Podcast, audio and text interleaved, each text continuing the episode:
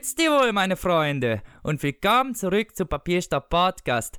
Diesmal mit Folge 17. Mein Name ist Robin und ich habe natürlich wieder meinen Burschen, den Tim, dabei. Moin. Unser anderer Bursche, Oh das der Janik, der fehlt leider. ich dachte, fürs Intro mache ich es einfach mal. Muss ja nicht, muss ja nicht. Ich höre jetzt auf. Um nicht alle zu verschrecken. Gut. So, Janik äh, ist leider immer noch abstinent. Ja, der hat Prüfungsstress. Ähm, haben wir vollstes Verständnis für und wir wünschen ihm alles Glück der Welt. Gute für seine Noten. Genau. Und auch, Und dass so. er bald wiederkommt. Ja, bitte komm wieder. Janik, wir vermissen dich, wo auch immer du bist. Hör, hörst du, was wir tun müssen im Intro? Hörst du das? wir sind verzweifelt. Ganz verzweifelt. So. Nee, aber wir hatten ja letzte Folge schon angekündigt, dass du zur Buchfolge, Folge, ja, zur Buchfolge, ja, zur Buchmesse Mhm. gehst. Genau, aber wollen wir Leipzig. davor nicht, äh, willst du davor nicht erstmal erzählen, was bei dir so passiert ist? Was bei Die mir, ach so, ja, voll gar nicht so ultra viel. Komm, du hast gerade voll die Einbrecher äh, verjagt. Hast mir gerade Ach so, das meinst du, ja, das war, ist auch schon, ja gut, das war natürlich echt krass. Ja, ja. War nachts bei mir so Einbrecher am Gartentor und ich habe sie richtig männlich mit meiner Taschenlampe verjagt. krass. Damit haben sie So machen gerechnet. das die Männer. Ne, ich habe sie mit Licht vertrieben. Das muss man erstmal schaffen. Vielleicht waren es auch die Viecher aus Alan Wake. Weiß man nicht, ne? ja, das kann natürlich auch sein. Dann sind sie geflohen so. Oder es waren Vampire. Oh mein Hm, Gott, ich habe. Vampire aufgehalten. Kabauz. Aber solange Gibt's du die nicht. reinbittest, kommen die auch nicht rein. Also ist da alles gut. Ja, das stimmt. Das stimmt. Sonst ist eigentlich nicht so ultra viel passiert. Also ich war äh, gestern mit meiner Freundin in Dortmund shoppen. Krass. Ja. Aber es ging äh, verhältnismäßig schnell. Also ich habe kein Harakiri begangen und so. Und ich habe auch gar nicht gemeckert dieses Mal. Krass. Ich war so stolz auf mich. Unglaublich. Und was ist bei dir so los gewesen? Bei mir war ziemlich viel los. Ähm, ich bin ja Samstag auf der Buchmesse gewesen, aber davor war am Donnerstag Davor? noch ein Konzert, auf dem ich war. Schon wieder? Ja, schon wieder. Heftig, ne? Krass, Mann. Diesmal von Audio 88 und Jessin mit DOS 9 und Talkie Talk als Vorband. Und es war richtig, richtig gut. Das war Das vielleicht. klingt richtig Schisselmann, Nisselmann. Ich kenne die Namen nicht, aber Ja, also. das sind Hip-Hop-Namen. Ähm, ich muss sagen, das war vielleicht fast das beste Rap-Konzert, bei dem ich bisher war. So was die Performance anging und so. Sag mal, wie tanzt man eigentlich bei Rap-Konzerten? ähm, Heben die man nur so die ihre Hand Arme hoch, ja. und singen so mit oder so? Man Achso, hebt die okay. Hand hoch, ja. Also das ist dann aber schon äußerste Verausgabung. So, da, also wenn, wenn die Hand gehoben wird, dann ist es schon richtig krass. Ne? Okay, achso, sonst Ansonsten nur so mit dem Köpfe Kopf genickt, ja, mitnicken. genau. oder- Achso, okay, ja. Und äh, ja, Audio und Jessin machen halt, also haben früher ziemlich harte und sperrige Musik gemacht. Audio 88 hat damals zum Beispiel auch noch nicht äh, gereimt, tatsächlich. Ähm, ja. Und äh, die Ja, hatten muss sehr, ja auch nicht Prosa-Form. Nee, nee. Und die hatten äh, halt sehr harte Texte. Ähm, und das hat sich jetzt über die Jahre ein bisschen, also Die Audio sich 88 positiv hat jetzt nicht entwickelt. die Assoziation, die ich jetzt Nee. glaube, ne? nee, das Gut. 88 steht für Hip-Hop. Achso. Mhm. so, äh, Zitat von denen. Und ähm, ja, das Hm. war ein wahnsinnig gutes Konzert. Ähm, hat sich voll und ganz gelohnt. Und DOS 9, auf den komme ich später dann nochmal zu sprechen, der Vorgruppe war. Ähm, der hat leider nicht so viel Liebe bekommen, wie er verdient hat. ähm, der macht halt auch sehr Was sperrige heißt denn Musik. Liebe? Schlüpfer, Schlüpfer auf der Bühne oder? Ja, das wäre so das Mindeste. Ähm, Äh, nee, der, ja, er macht du doch halt, mal machen können. Er macht jetzt halt nicht unbedingt so Zack. die Musik, wo man unbedingt krass äh, mitmacht oder weiß ich nicht. Also der macht sehr, sehr gute Musik. Ähm, aber er war, also war auch live hervorragend, aber den kannten auch, glaube ich, nicht so viele Leute. Ähm, ja. Also er hat dann nur mäßige Zustimmung bekommen oder Applaus oder? Ja, das war am Anfang ein bisschen verhalten zumindest. Ähm, das hat sich am Ende auch ein bisschen gelockert und er kam dann auch noch für zwei Songs auf die Bühne, äh, die er dann mit denen performt hat und da ähm, gingen die Leute auch gut mit ab. Mussten wahrscheinlich erstmal warm werden, keine Ahnung. Äh, ja, aber das Konzert Das war auf so. jeden Fall richtig gut und Samstag bin ich dann auf die Buchmesse gefahren. Ähm, Janik konnte leider nicht da sein, weil er zeitlich verhindert war wegen Schule. Ähm, das passiert, aber dafür What? sind wir nächstes Jahr bestimmt alle da. Ja, das planen wir da dann mal ein wir das mal bisschen. eher ab. Genau, das planen wir dann mal ein bisschen weiter im Voraus. Und ja, ein Tag reicht natürlich noch lange nicht, um irgendwie alles da zu sehen. Ähm, Nee, auf keinen Fall. was mich sehr geärgert hat, war, ähm, dass ausgerechnet Freitag äh, Martin Suter da war. und Bücher signiert hat, wo ich auch sehr gerne dabei gewesen wäre. Ähm, Ja. Du warst doch Freitag da, oder? nee, Samstag. Ach so, ups, Entschuldigung. Und, ich dachte schon ganz so, hä? und aber Samstag war Sebastian äh, Fitzek da. Ah, okay. Und die Schlange ja, um war den, einfach- Um den haben sich bestimmt geprügelt. Die Schlange war um einfach Fitzek, ne? endlos. Ohne Ja, Witz, wir sind, wir sind an dem Stand aus Versehen vorbeigelaufen, weil, ne, und da war halt einfach totaler Stau. Wir waren da so für fünf Minuten oder so, quasi bewegungslos. und wir sind dann einmal um den Stand rumgegangen und die Schlange ging halt ernsthaft durch die gesamte Halle. Boah, Junge. Das ist einfach, das kann ich mir also das, vorstellen. das war halt richtig heftig. Ähm, und ja, ich habe Es mir. ist ja auch so eins der Daten, wo es einmal gesammelt ist, wo alle Autoren sind. ne? Es gibt ja, Ja. vielleicht manchmal, ähm, ja. weiß ich nicht, machen die überhaupt noch so kleine Lesungen? Ich war zum Beispiel mal auf einer Lesung von Dirk Bernemann. Ich, das wird, niemand wird den kennen wahrscheinlich. Also ich habe die Unschuld kotzen sehen, wird wahrscheinlich schon mehr Leuten was sagen. Hat das geschrieben. Und Okay. auf der, bei dem war ich äh, auf einer Lesung äh, in, einem, in einer Modeboutique oben in den Räumen. Da hatten die so eine kleine Bühne und ich Ja. schwöre, da waren, also da waren äh, maximal irgendwie 20 Leute. Ja, ja, also es gibt auch noch, 25 aber so. das ist natürlich für so einen Autor wie Sebastian Fitzek natürlich. Ähm, das, Ja, ist nee, halt natürlich. Ich frage ne? mich halt nur, gibt es überhaupt da noch andere, weil ich sehe das sonst irgendwie auch nie. Oder muss man dann die Autorenseite total verfolgen? Ja, und so? also. Ähm, Bin ich da zu wenig Stalker-mäßig ja, ich habe veranlagt für. Ja, wahrscheinlich. Also ich habe halt ähm, der einzige Autor, zu dem ich dann hingegangen bin oder gehofft habe, dass der da ist, ähm, war Robert Deutsch. Der hat nämlich ähm, eine Graphic Novel veröffentlicht, parallel zur Buchmesse, über Alan Ja. Turing, die richtig, Cool. richtig gut ist. Ähm, die muss ich auch nochmal vorstellen demnächst. Und ähm, die ist, also kostet 30 Euro, ist aber sehr groß, also ein großes Format und sehr Dick. äh, hochwertig, Oder genau. Also hat irgendwie 180 Seiten oder so. Ähm, ja, das ist schon relativ Mm, viel für ein Graphic und Novel. äh, grandiose Zeichnung, äh, an dem man sich wirklich nicht satt sehen kann. Der hat halt so einen einmaligen Stil. Der hat beispielsweise auch ähm, das Cover Hat von das der. alles- Hm? Auch selber, hat er das auch alles auch selber gezeichnet? Ja, genau, gezeichnet und geschrieben. Also Geschichte und Zeichnung ist Ja. alles von ihm oder was? Ach so, okay, krass. Und ähm, der hat beispielsweise auch das Cover gemacht von der Premium-Edition von Hexenkessel von Frank Sinatra und Moloch Dilemma. Ähm, eine Doppel-Vinyl quasi, also zwei Platten. Das habe ich mich schon immer gefragt, wer das Cover von denen gemacht Ja, hat. heftig, ne? Und also durch, durch dieses Cover habe ich den halt überhaupt erst kennengelernt äh, und hab, bin den dann mal bei Instagram gefolgt und habe dann da gesehen, dass er Samstag auch auf der Buchmesse ist und habe mir das dann nochmal unterschreiben lassen. Und äh, ja, Ja, das ist cool, wenn man das dann eher zufällig sieht, dann, dass da jemand da irgendwie ist, ne? Und Ja, genau. Und hab mir das dann, haben wir noch ein bisschen über Dilemma und so geschnackt. Das war auch ganz lustig und aber da war halt Hat auch. er, hat dir was Süßes in dein Buch gemalt, habe ich gesehen. Ja, genau. das ist äh, im Avant Verlag gewesen und da waren, also da war halt keiner, ne? Das ist nur so ein ganz kleiner Stand gewesen und äh, er saß da halt rum und ähm, das war ganz entspannter. Also das gibt's halt auch noch, aber bei den großen Autoren natürlich, ähm, das war halt echt krass, wie bei Sebastian Fitzek einfach durch die Schlange durch die ganze Halle ging. Ähm, schon absurd irgendwie. Hat sich ein bisschen Ja, angefühlt ist wie auf der Gamescom. ja, das ist auch, ne? Da kommst du rein, Mhm. morgens um 10 und kannst dich bei einem Spiel anstellen. Und selbst da stehst du dann schon eine Stunde und alles andere, also AAA, kannst du vergessen so. Ja, Außer du sitzt halt gerne vier Stunden irgendwo in der Schlange, ne? ja, ja. Und dann war ich noch auf der Manga und Comic Con. Mhm. die ja auch da ist. Und äh, das war ein ganz schöner Overkill, muss ich sagen. Also ich war noch mit einer Freundin und einem Kumpel dabei und die Freundin war halt auch schon ein paar Mal auf der Buchmesse davor. Ähm, und die meinte, dass es noch relativ äh, leer war im Verhältnis zu den Vorjahren, gerade am Samstag und in der Halle. Aber du wirst da einfach, also in der, da sind halt nur Cosplays quasi. und, Ach so, okay. Und, Also ähm, alle laufen irgendwie kostümiert da durch Genau, die Gegend. und das ist, also, das ist halt ein totaler Overkill so. Und du hast nur Stände mit Mangas und Merch und Zeichnen und äh, sonst was. Und das ist richtig krass gewesen. Japano Overloud. Naja, und dann haben wir noch viel Zeit äh, draußen verbracht, rumzusetzen und äh, Leute zu beobachten und Cosplays zu ah. verurteilen. Die, die DDR-Methode. ja. Irgendwas müssen wir ja lernen. Ähm, und äh, ja, da gab es auch teilweise richtig gute Cosplays. Ähm, es gab drei von Bloodborne, die zusammen rumgelaufen sind. Einer war ein normaler Hunter, einer war ein Zauberer mit so weißem Gewand und Zauberstab und einmal die, ähm, die einen auflevelt. Ähm, Ach, die Tante. die- und die, die, sahen ähm, einfach so gut die aus. Hofmeiter. Genau, und die Kostüme Puppe. waren halt der Wahnsinn.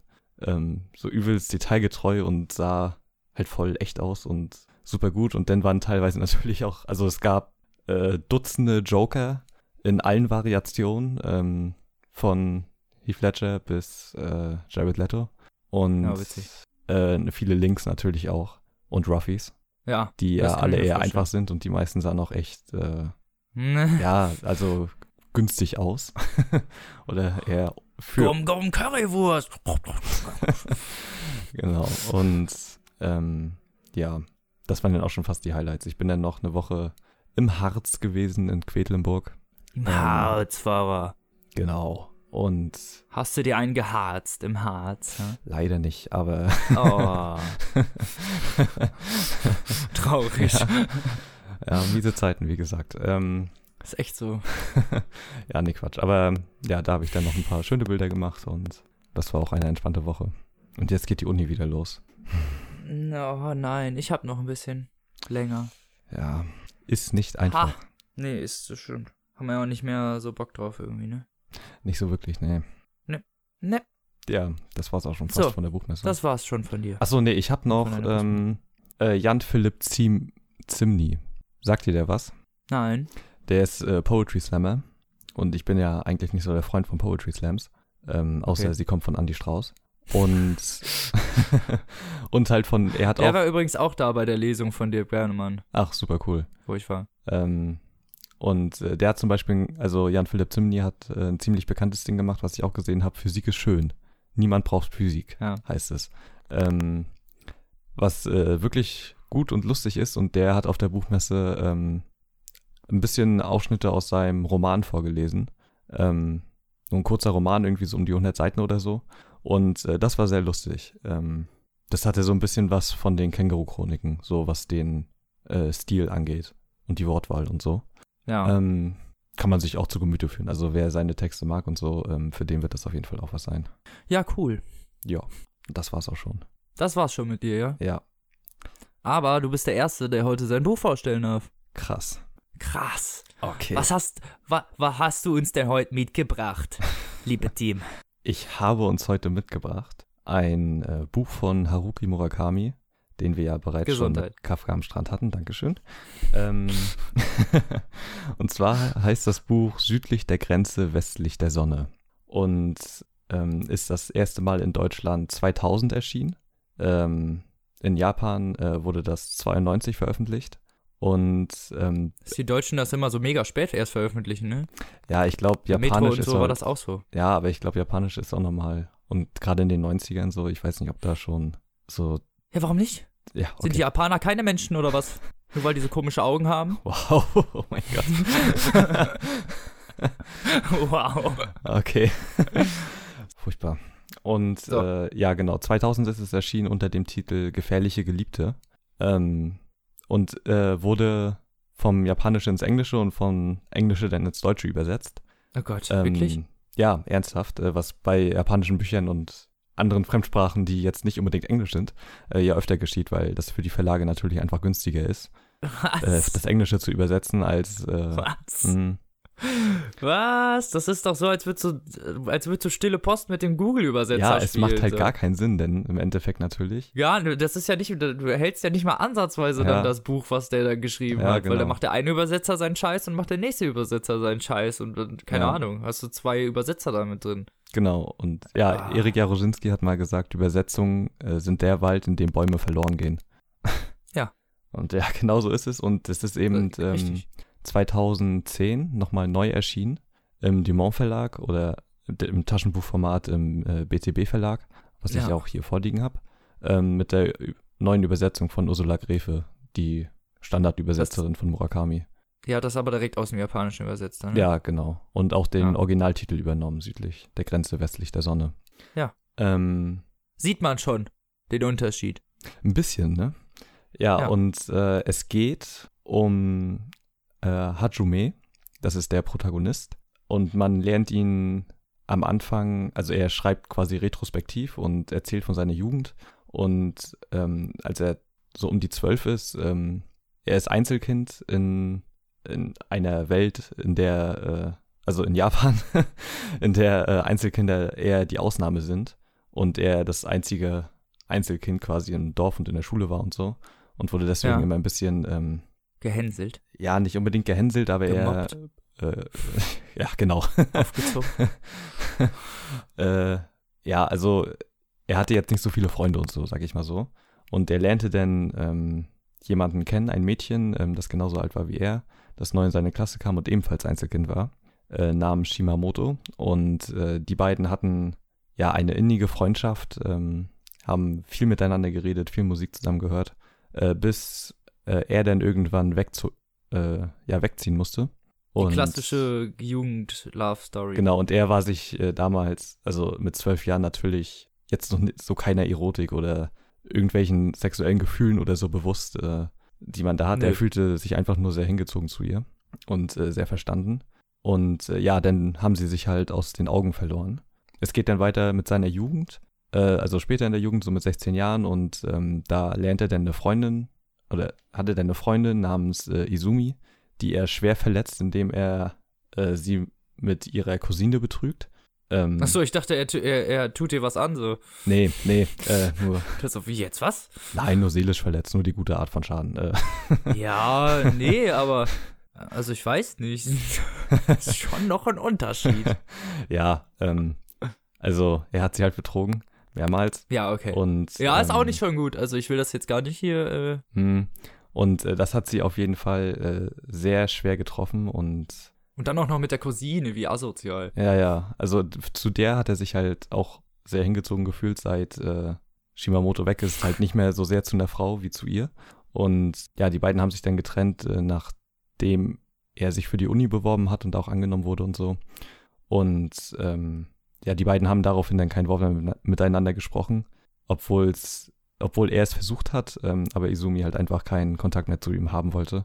Und, Warum wohl? Mh, hm, und, ich verstehe das gar nicht. Und ja, da, da kommt noch ein kleiner Sprung und ähm, die Studienzeit wird quasi komplett übersprungen. Er sagt halt nur von sich, dass er da sehr einsam war und sehr zurückgezogen gelebt hat und ähm, keine Freundin hatte oder so und auch nicht viele Freunde. Und er hat Literaturwissenschaften studiert und wie jeder, der Literaturwissenschaften studiert hat, ähm, ist die Joblage natürlich sehr schlecht. und äh, er muss, er muss ähm, äh, als, ähm, ja, er arbeitet bei einem äh, kleinen Verlag, der Schulbücher rausbringt und die muss er halt korrigieren.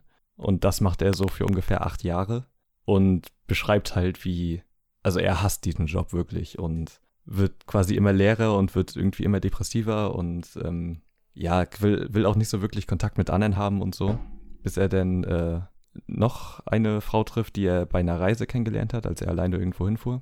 Äh, Yukiko heißt sie und mit der heiratet er dann. So, Alter, das, die das Namen sind, in den ja, Murakami-Büchern sind immer richtig ja, das ist für uns West, westlichen Menschen sehr, sehr schwierig. Ja, aber äh, mehr Namen gibt es halt auch nicht. Ähm, also ja, das okay. sind wirklich ja, die drei Frauen, Gute, um die es geht. Sich dann ähm, auf genau. vier, fünf Leute nur beschränkt. Genau. Ja, na gut. Und äh, die heiratet er und ähm, mit der bekommt er auch zwei Kinder, zwei Töchter. Und ähm, ja, sein Schwiegervater ist äh, Bauunternehmer und äh, finanziell ziemlich gut gesittet und will sein Geschäft erweitern und hat gerade zwei, ähm, ja, gerade ein, ein Haus bauen lassen, äh, das, das sich unser Protagonist dann ähm, kauft und das ja in Raten wieder zurückzahlt. Und äh, da eröffnet er dann eine Jazzbar, ähm, die ziemlich gut läuft. Und wenig später eröffnet er auch noch eine zweite, die ebenfalls sehr okay. gut läuft. Und ähm, komischer Schachzug. Ja. So, ich leihe mir Geld für das Haus und dann mache ich eine Jazzbar auf.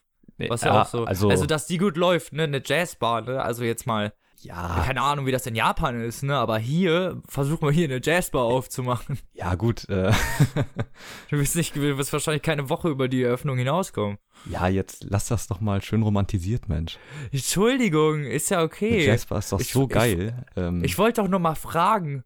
Ja, ja, ist okay. Ich, ich, ich wollte ja nur mal fragen, ob das vielleicht der kulturelle Unterschied ist. Ich mich würde das ja freuen, wenn die Japaner mehr Jazz hören würden. Ich glaube da nur nichts dran. Und äh, naja, auf jeden Fall ähm, läuft das alles sehr gut und er ja. hat ein ziemliches Händchen dafür und ähm, legt sein Geld gut an, äh, nimmt die Tipps von seinem Schwiegervater an und investiert das in den Aktien und ist halt gut gesittet und äh, hat irgendwie ein Vierzimmer-Apartment und zwei Wagen und ähm, ja, hat Kohle gescheffelt. Also ja, genau. Er, er gebracht, kann gut so. leben.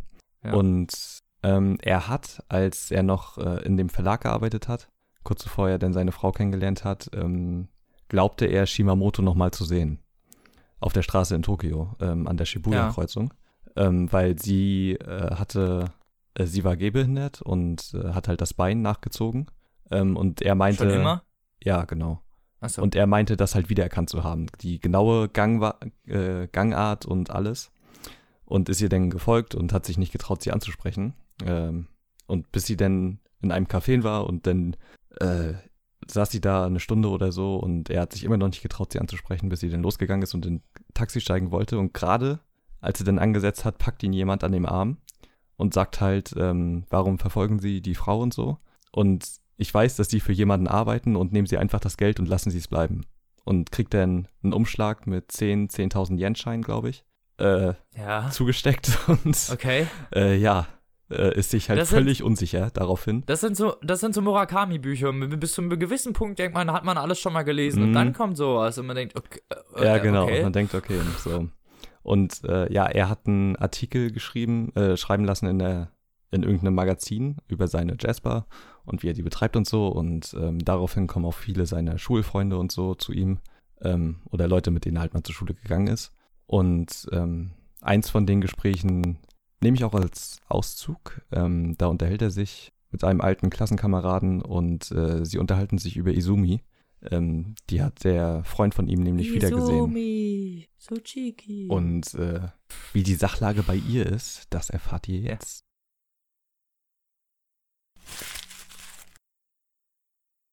Und was denkst du? Worüber? Über Izumi Ohara natürlich oder ihre Doppelgängerin. Du hast sie doch im Aufzug gesehen. Wie wirkte sie auf dich? Sah sie aus, als gehe es ihr gut oder eher nicht? Sowas eben. Er überlegte. Sie, sie sah nicht schlecht aus. In welcher Hinsicht nicht schlecht. Er schwenkte sein Whiskyglas und die Eiswürfel klirrten. Natürlich ist sie älter geworden. Immerhin ist sie 36, wie du und ich. Der Stoffwechsel wird langsamer, die Muskeln erschlaffen. Man bleibt nicht ewig jung. Natürlich nicht, sagte ich. Komm, reden wir von was anderem. Vielleicht war sie es ja auch doch nicht. Mit einem Seufzer legte ich beide Hände auf den Tisch und sah ihn an. Aber ich muss es wissen. Ehrlich gesagt haben Izumi und ich uns kurz vor Ende der Schulzeit auf ziemlich scheußliche Weise getrennt. Ich habe mich unsäglich benommen und ihr sehr wehgetan. Bis dahin konnte ich nie herausfinden, wie es ihr geht. Ich habe keine Ahnung, wo sie ist und was sie macht. Das liegt mir schon die ganze Zeit auf der Seele. Deshalb möchte ich, dass du mir alles ehrlich sagst. Ob es nun erfreulich oder unerfreulich ist. Du weißt genau, dass sie es war, oder? Er nickte. Na gut, wenn das so ist. Ja, sie war es, ohne jeden Zweifel. Es tut mir leid, dir das sagen zu müssen. Wie sah sie nun wirklich aus? Er schwieg einen Moment. Eins muss ich dir vorher noch sagen. Ich war ja auch in einer Klasse mit ihr und fand sie ziemlich hübsch. Ein nettes Mädchen, sympathisch, richtig süß. Keine ausgesprochene Schönheit, aber auf ihre Art sehr anziehend. Sie hatte was, stimmt? Ich nickte. Willst du es dir wirklich hören? Ja, will ich, sagte ich. Vielleicht ist es schmerzhaft für dich. Egal, ich will alles wissen. Er nahm einen Schluck Whisky. Ich hab dich damals immer beneidet. Eine Freundin wie Izumi hätte ich auch gern gehabt. Jetzt kann ich es wohl gestehen. Ihr Gesicht hatte sich mir genau eingeprägt. Deshalb erkannte ich sie auch nach 18 Jahren sofort, als ich sie in dem Aufzug sah. Damit will ich sagen, dass ich keinen Grund habe, schlecht über sie zu reden. Für mich war es auch ein Schock. Ich wollte es zuerst gar nicht glauben. Aber man muss es so sagen, sie ist nicht mehr attraktiv. Ich presse die Lippen zusammen. Wie meinst du das? Nicht mehr attraktiv? Die meisten Kinder im Haus haben Angst vor ihr. Angst? fragte ich. Ich sah ihn verständnislos an. Wahrscheinlich hatte er sich falsch ausgedrückt. Was heißt das? Wieso haben sie Angst? Ach, lass doch. Am besten wir reden nicht darüber. Wir hätten gar nicht davon anfangen sollen. Sagt sie irgendetwas zu den Kindern? Nein, sie redet mit niemandem. Hab ich doch gesagt. Das heißt, die Kinder fürchten sich wegen ihres Aussehens vor ihr, Ja, sagte er. Hat sie irgendwelche Narben? nein. Was ist es dann? Er trank von seinem Whisky und stellte das Glas behutsam auf der Theke ab. Eine Weile sah er mich nur an. Er wirkte ratlos und schien sich unbehagen zu fühlen. Aber es lag noch ein anderer Aufdruck aus seinem Gesicht. Plötzlich erkannte ich den Schuljungen von damals wieder. Er hob den Kopf und sah in die Ferne, als folge sein Blick dem Laufe eines Flusses, Ich kann es nicht beschreiben. sagte er dann. Und ich will es auch nicht. Hör auf, mich zu löchern. Du müsstest sie mit eigenen Augen sehen, um es zu verstehen. Man kann das jemandem, der sie nicht selbst gesehen hat, nicht beschreiben. Ich sagte nichts mehr und nippte nur an mein Wodka Gimlet. Seine Stimme klang ruhig, aber ich konnte heraushören, dass weiteres Bohren zwecklos war. Danach erzählte er von den zwei Jahren, die er in Brasilien verbracht hatte. Es ist kaum zu glauben, sagte er. Aber in Sao Paulo habe ich einen getroffen, mit dem ich in der Mittelstufe war, arbeitete dort als Ingenieur bei Toyota. Natürlich hörte ich kaum noch zu. Beim Aufbruch klopfte er mir auf die Schulter. Weißt du, sagte er, die Zeit stellt alles Mögliche mit uns Menschen an. Ich weiß ja nicht, was damals zwischen euch gewesen ist, doch was immer es war, du trägst keine Schuld. Jeder macht irgendwann einmal eine solche Erfahrung, mich eingeschlossen. Ich lüge nicht. Auch ich habe etwas Ähnliches mitgemacht.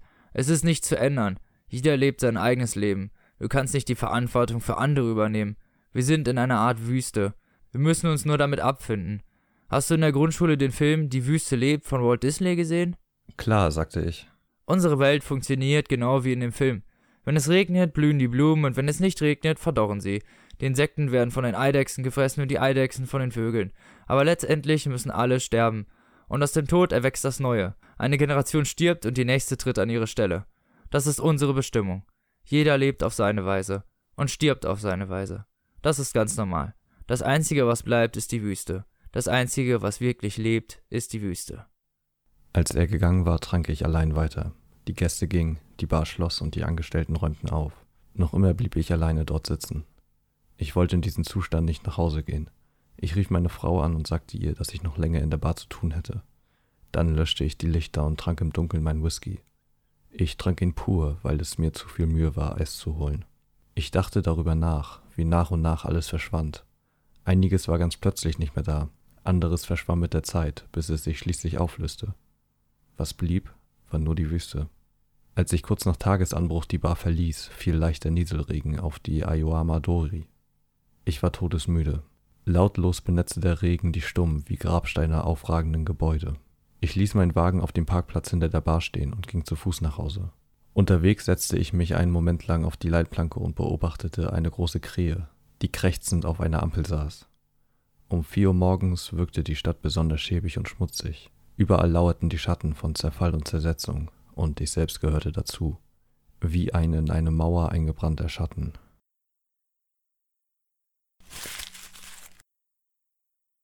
Ja, und wenig später, ähm, in, in eben jener Bar, äh, taucht dann äh, Shimamoto auf. Und äh, er sieht sie zuerst gar nicht und äh, sie sitzt da bis kurz vor Mitternacht und ähm, trinkt halt ihre Cocktails und spricht ihn dann auch irgendwann an und er kann es gar nicht glauben, ähm, dass ja. sie wirklich da ist. Und äh, ja, von da an.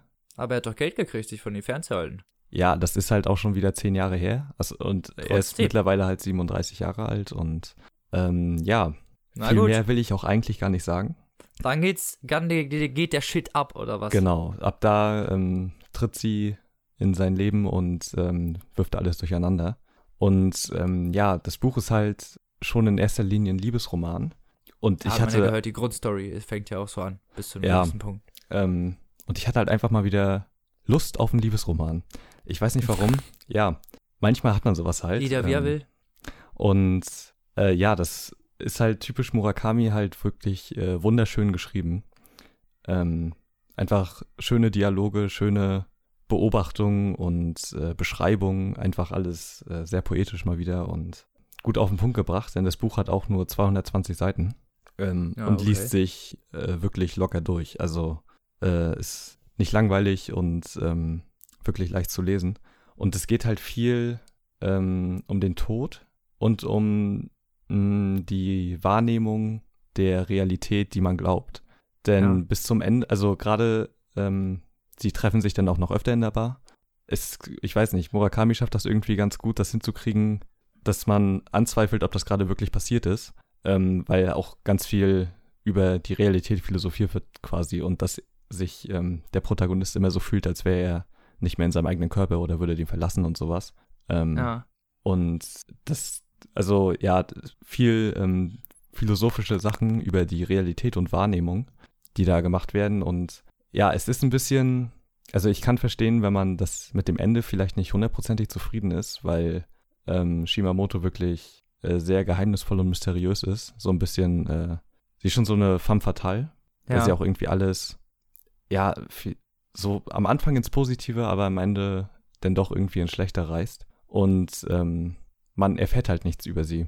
Das ganze Buch nicht. Man weiß nicht, was sie in der Zwischenzeit gemacht hat. Sie erzählt nur ein bisschen von ihrer Schulzeit, aber man weiß nicht, was aktuell bei ihr los ist. Ähm, sie arbeitet nicht. Sie hat, sie sagt, sie hat noch nie gearbeitet in ihrem Leben, Ja. hat aber äh, zieht sich aber halt immer so an, als wäre sie Als hätte sie Ähm, sehr viel Geld. genau, ist aber auch nicht verheiratet, also hat auch immer noch ihren Nachnamen und keinen Ring und verschwindet auch einfach mal für sechs Monate zwischendurch. Und äh, man, also sie ist halt sehr ähm, geheimnisvoll und ähm, ja, das wird halt nicht aufgelöst, aber wenn man damit leben kann, ähm, findet äh, das Buch, also meiner Meinung nach, ein richtig tolles Ende. Und äh, sowohl für den Protagonisten als auch für sein Leben und seine Frau und äh, seine Familie. Und ähm, ja, ein einfach sehr schön geschriebener Liebesroman. Ähm, natürlich auch teilweise wieder Murakami-typische Sexszenen. Na, okay. Ähm, Sehr, sehr detailliert. ja, schon. Also es wird mehrmals heftig ejakuliert, Zitat. Ähm, Als heftig ejakuliert. ja. Aber es Ja, das ist halt. aber auch, na, aber auch da ne? wieder wie bei Kafka am Strand, ähm, es wirkt eigentlich ganz gut ähm, in dem Moment und es reißt einen eigentlich nicht raus ähm, aus dem Buch, was ja eigentlich am wichtigsten ist. Und ähm, ja, das Buch hat auch ein Stückchen traurige äh, Bekanntheit erlangt, denn ähm, das war, als es rausgekommen ist, ähm, im literarischen Quartett äh, Thema und äh, Helmut Karasek hat das vorgestellt und daraufhin sind äh, Sigrid Löffler und Marcel Reich-Ranitzky in ein legendäres Streitgespräch gekommen. Ähm, Ja. Woraufhin sich äh, sie dann auch von dem literarischen Quartett getrennt hat. Und äh, Marcel Reich-Ranitzky meinte auch, dass im Nachhinein, dass er da zu weit gegangen ist und dass das das Ende besiegelt hat äh, von der Konstellation. Ich muss ganz ehrlich sagen, ich habe die alten literarischen Quartettfolgen ja auch mal gesehen und fand es auch einfach nicht wirklich gut oder informativ wirklich. Das ist einfach nur der Ranitzky, der halt dieses, dieses ganze, die ganze Show eigentlich an sich gezogen hat und immer wieder, wie der Bilow in der neuen Ausgabe, immer wieder dazwischen fährt und immer wieder unbedingt ganz prekär seine eigene Meinung kundtun muss. Muss wirklich auch. Es ist ja teilweise schon, er kann ja gar nicht anders und er fällt den teilweise auch wirklich sehr ungehörig ins Wort, also wirklich, also Unniveau. Weißt du, es ist einfach Ja, niveaulos. Fand ich Für- jetzt an nicht. vielen Stellen hab fand das ich doch. Also ich fand, geguckt, ich fand den sehr niveaulos, wo ich dann gedacht habe, so, dafür, dass er ein möchte gern gebildeter Mann ist, verhält er sich aber ganz schön äh, schlecht. Ja, Den anderen, seinen, seinen, seinen Leuten auch gegenüber einfach. Das ist klar, das soll eine Diskussion sein, Mhm. aber er beleidigt die ganz oft. Auch und äh, demütigt die. Ja, Ja, nee, also, das ist, mhm. äh, also keine Ahnung, ich finde, das ist nicht, das ist kein netter Gesprächspartner, so, und, äh, ich finde das auch nicht polarisierend, ich finde das einfach nur Arschlochverhalten. ja finde ich halt. Das kann man natürlich sehen, wie man möchte. Ja. ähm, Ich ja. fand das nicht gut. Und das war im neuen literarischen Quartett mit dem Bilow. Ich weiß nicht, ob du das mal gesehen hast. nee, habe ich noch nicht gesehen.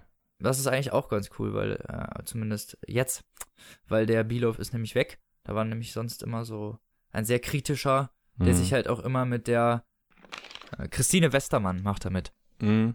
Volker Weidemann, Christine Westermann und ähm, Maxim Bilow. Und Maxim Bilow ist halt ein sehr kritischer Mensch und hat auch immer die Christine Westermann auch immer so sehr angehört. Das hat mich immer sehr an den äh, Reich Ranitzky erinnert, wo ich dann dachte, so, der greift ja auch immer so sehr stark an. Mhm. Teilweise auch persönlich. Ja, aber ich finde, Äh. äh, gerade bei der Diskussion ähm, um gefährliche Geliebte damals, Ja, ähm, war Sigrid Löffler auch irgendwie, also die hat eigentlich angefangen, damit persönlich zu werden, tatsächlich. ja, das stimmt. Also die haben Ähm. sich da alle nicht gut verhalten. Ich fand halt, also, ne, es geht ja so um die allgemeine. Ja, aber ich da. fand, dass, dass sie das, also sie hat das ja ziemlich zerrissen, das Buch, ähm, Ja. was ich überhaupt nicht nachvollziehen kann. Also, ähm, Nee, das das, also das Buch hat wirklich so viele großartige Szenen. Ähm, Ja, Murakami ist aber auch so, muss man, muss man irgendwie auch mögen und muss man auch irgendwie diese Facette sehen, die ja, der die er dem Leser mitteilen möchte und diese ich kann verstehen, wie dass man diese Perspektive nicht einnehmen kann Mhm. oder dass es für Leute für einige Leute schwierig ist, diese Perspektive zu betrachten, Ja, aus die er seine Geschichten erzählt, weil sie vielleicht auch manchmal anstößig sind, ne? Oder Mhm. anstößig sein sollen.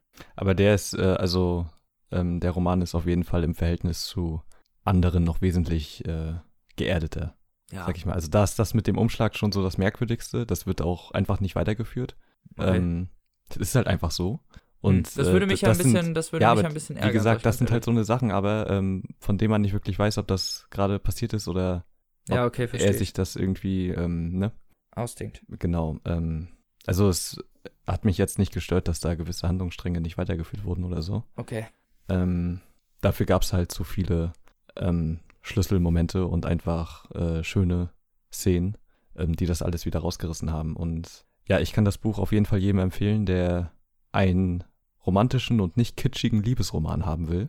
Er ist halt schon ziemlich melancholisch geschrieben und sehr traumhaft irgendwie teilweise, aber halt schon sehr schön und romantisiert natürlich eine gewisse Zeit, äh, eben mit der Jazzbar und so, ne? Ist klar, aber Ja, es klar. ist halt ein wunderbares Setting. Ähm, ja, also kann ich nur empfehlen. Also klare Leseempfehlung von Ja, dir. ja. Hört sich cool an. Wie viele Seiten hat das Buch? 220. Wie teuer? Äh, 9 Euro, Ja, das geht ja. Und Ja. im BTB-Verlag, ne? genau. Da haben wir die Infos auch nochmal. Einmal zusammengefasst. so, so. jetzt bist du dran. Jetzt bin ich dran. Ja, mein Buch diese Woche ist brandaktuell. Mal wieder voll am Puls der Ultra Zeit. krass, ja. Ist echt so, am Puls der Zeit Nummer zwei. so, äh, ich habe dieses Mal Armada dabei. Ähm, das ist der zweite Roman des Erfolgsautors Ernest Klein, der mit seinem Ready Player One ja eine ganze Generation an Lesern begeistert hat. Ja, Fans der ersten Stunde vom Papierstau kennen ihn. Richtig, Ganz klar. so ist es. Äh, in Folge, ich habe nicht mal Ahnung, in welcher Folge das war. Ich glaube sechs oder sowas. Mhm. habe ich das habe ich das schon mal vorgestellt. Ready Player One. So. Ja. Und deswegen werde ich jetzt hier auch zwischendurch mal ähm, naja, Referenzpunkte, Parallelen zu Ready Player One ziehen. Mhm. Von Armada aus, um halt das Ganze zu vergleichen, weil es ist ja natürlich derselbe Autor Ja, und es ist auch erst der zweite Roman dieses Autoren. genau. Davor kann man Deshalb- vielleicht auch nochmal erwähnen, hat er den Film Fanboys Ja. geschrieben. Genau, Ähm, Drehbuchautor. Genau, er ist halt sehr in seinem Nerdkosmos gefangen quasi. Richtig, ein ultra-nerdy. Ja. Turdy. Fanboys übrigens auch ein sehr schöner Film. Ähm, Wäre Episode 1 nicht so, wie sie geworden ist. Echt? Ja, also da geht's ja um äh, so ein äh, paar Freunde, von denen halt einer krank ist und die Ja, brechen weiß, ja auf ihn dann- die Skywalker Ranch ein und wollen Episode 1 äh, halt zusammen gucken, bevor er stirbt. Ja. Gut, aber Cooler Film. hm, Ja, den hat er, war er Screenwriter, also Drehbuchautor. mhm. Ja, und das Armada ist jetzt vor zwei Wochen auch auf Deutsch erschienen. Das ist jetzt schon ein bisschen länger her, dass es auf Englisch rausgekommen ist. Ich glaube, letztes Jahr oder vorletztes Jahr sogar schon im November. ist krass, dass das immer so lange dauert, ne? Ja, ich glaube, das liegt daran, ähm, Ready Player One war jetzt zwischendurch ja auch nicht mehr verfügbar, dass anscheinend für das neue Buch auch ein neuer Verlag gesucht wurde, weil jetzt ist das Hm, Ready. Player One neu im Fischer Tor Erlag, äh, Verlag erschienen. Ah, und das ist Oder jetzt erscheint auch jetzt? im S. Fischer Verlag erschienen, ne? Ja, genau. Mhm. Also beide im selben äh, Verlag und Fischer hat ja jetzt so eine Abspaltung, dieses Tor-Netzwerk, was in England schon relativ bekannt ist. Ist so eine, ich, ich, ich habe das noch nicht wirklich ganz durchblickt. Ich glaube, das ist so eigentlich so eine Website, Mhm. die dir so News von Fantasy und Science Fiction halt, den, den ganzen coolen Scheiß halt, so, Ja. ne? so eine Hipster-Seite, die dir halt vor, vor allen anderen erzählt, was cool ist. Mhm. Oh, und die haben auch wohl einen Verlag in den USA und Fischer hat sich wohl mit denen jetzt irgendwie zusammengeschlossen, um dann diese ganzen Ah, okay. coolen neuen Mhm. Sci-Fi-Bücher darunter rauszubringen. Und unter anderem ist jetzt dann auch Ready Player One und Armada unter diesem Tor, Fischer-Tor Verlag erschienen, was so eine Abspaltung ist. Ja. Ist aber nichts anderes. Hat man bestimmt auch schon mal im Laden gesehen. Ähm, Ja, das steht eigentlich äh, ziemlich in Science Fiction. Mhm. ja, genau, wollte ich gerade sagen. In Science Fiction steht das fast überall rum. Ja, und das ist auch eigentlich das erste Buch, was ich aus dieser Reihe lese. Ich habe noch ein anderes, aber das werde ich irgendwann später mal vorstellen.